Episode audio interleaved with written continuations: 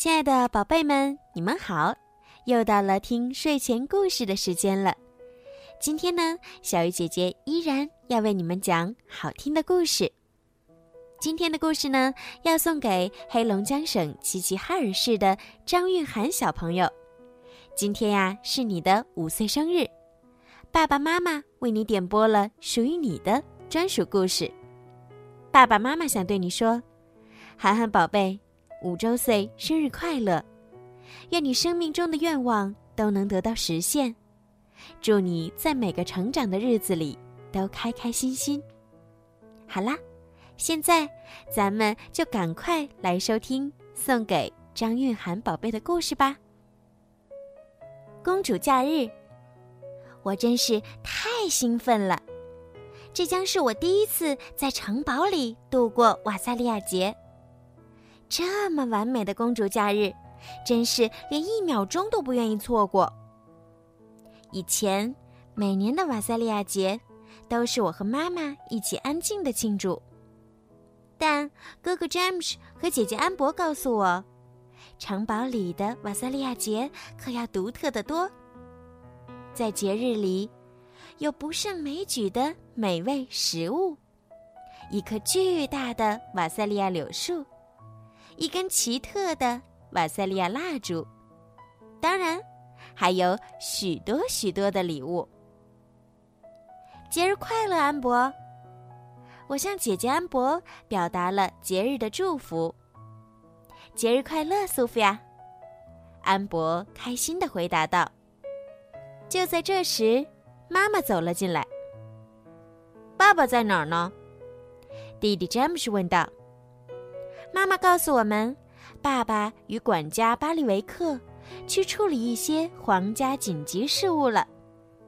不过，他会准时出席节日聚会的。在等待爸爸回来的间隙，我去探望了迷你木，它是我最喜爱的小飞马。但当我来到马厩时，发现其他的马儿都患了感冒。好在。迷你木很健康，他告诉我，虽然很不幸，其他的马儿都病了，但能和我一起欢度节日，他还是觉得很开心。天上飘起了雪花，我返回城堡，但爸爸还没有回来。这个时候，爸爸应该要回来了吧？我问道。安博点点头。对呀，聚会马上就要开始了。妈妈下令让城堡统帅迈尔斯去寻找国王罗伦。我也要去，我请求道。如果他可以去，我也要去。詹姆斯大声附和道。不如我们都去吧，妈妈说道。我们可以一起乘坐飞行马车。迷你木是唯一健康的小飞马，只有它还有力量拉动马车。迷你木能行的，我打气道。我可不确定呢。迷你木小声嘀咕了一句。在迷你木拉着马车起飞时，我发现了坐在马车上的小兔子幸运草。小蓝鸟米娅和知更鸟罗宾也跟来了。我猜他们也想帮助我找到爸爸。很快，飞行马车就抵达了城堡外大路的上方。向下眺望时，我发现了两只皇家御马正在雪地里奔跑，但皇家马车却没有了踪影。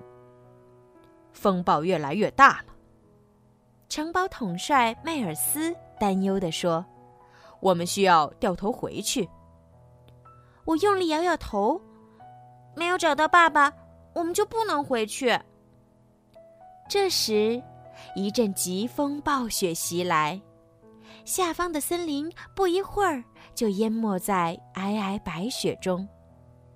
好大的暴风雪！可怜的迷你木，我能看出，他被暴风雪吓坏了。但他还是竭尽全力把飞行马车稳稳当当的停靠在陆地上。城堡统帅迈尔斯建议大家都稍安勿躁，躲避在飞行马车里，直到暴风雪停息。但妈妈知道我很担忧可怜的小飞马迷你木，便允许我出去照料一下它。我们该怎么办，迷你木？我问道。我们必须赶快找到爸爸。就在此时，我的护身符突然发出璀璨的光芒，接着，艾洛公主出现了。艾洛公主。我惊呼起来：“你是来帮助我们的吗？”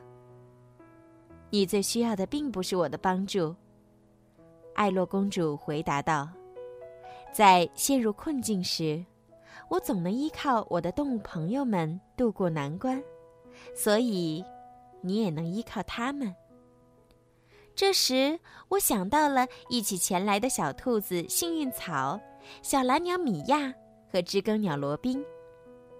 我想，艾洛公主也许说的没错儿。或许我的动物朋友们可以帮上大忙。我请求我的动物朋友们去发动森林生物，帮助我们寻找国王罗伦。只用了一会儿，这个消息就被传播到森林里的各个角落。我们一定要帮苏菲亚找到国王。很快。森林里的小动物就找到了国王罗伦的所在地。知更鸟罗宾和小蓝鸟米娅用最快的速度带回了好消息：我们找到国王了。看到这一幕，安博一脸迷惑：“你的小鸟在这干嘛呢？”啊，真糟糕！我能听懂罗宾和米娅在说什么。但在其他人听来，这只是小鸟在叽叽喳喳乱叫呀。我得随机应变才行。嗯，我猜这些小鸟是想告诉我们一些讯息。谢天谢地，我最终说服大家跟随小鸟的指引进入了森林。迷你木拉着马车穿越了茫茫风雪。最终，在一座舒适的小木屋前停了下来。我们敲开了小木屋的门，你猜，谁在小木屋里呢？你们是怎么找到我的？国王罗伦惊喜地问我们。哼，这是一个节日奇迹呢！我一边回答，一边紧紧拥抱着他。不过，爸爸。你怎么会到这儿来的呢？爸爸终于向大家说出了实情。他所说的皇家紧急事务，其实是去城镇里为大家置办节日礼物。但糟糕的是，通往城堡的大路结冰了，暴风雪又困住了皇家马车。幸运的是，管家巴利维克说道：“这位善良的樵夫发现了我们。”邀请我们在他的木屋里，与他的家人一起躲避暴风雪。这就是节日的全部意义，爸爸说道：“和你所爱的人一起度过。”看着爸爸为我们采购的礼物，我明白我该怎么做了。节日快乐，我说道：“把给我准备的礼物送给樵夫的孩子们吧。”接着，我和爸爸妈妈一起点燃了节日蜡烛。虽然我融入皇室大家庭后的第一个瓦萨利亚节，并不像我事先期待的那样，但能和家人团聚在一起，这就是最幸福的节日啦。好了，今天的故事就讲到这儿啦。希望涵涵宝贝还有所有收听故事的小朋友们。都可以喜欢今天的故事，同时小鱼姐姐也要祝你们今天晚上可以做一个好梦，晚安，宝贝们，晚安，涵涵。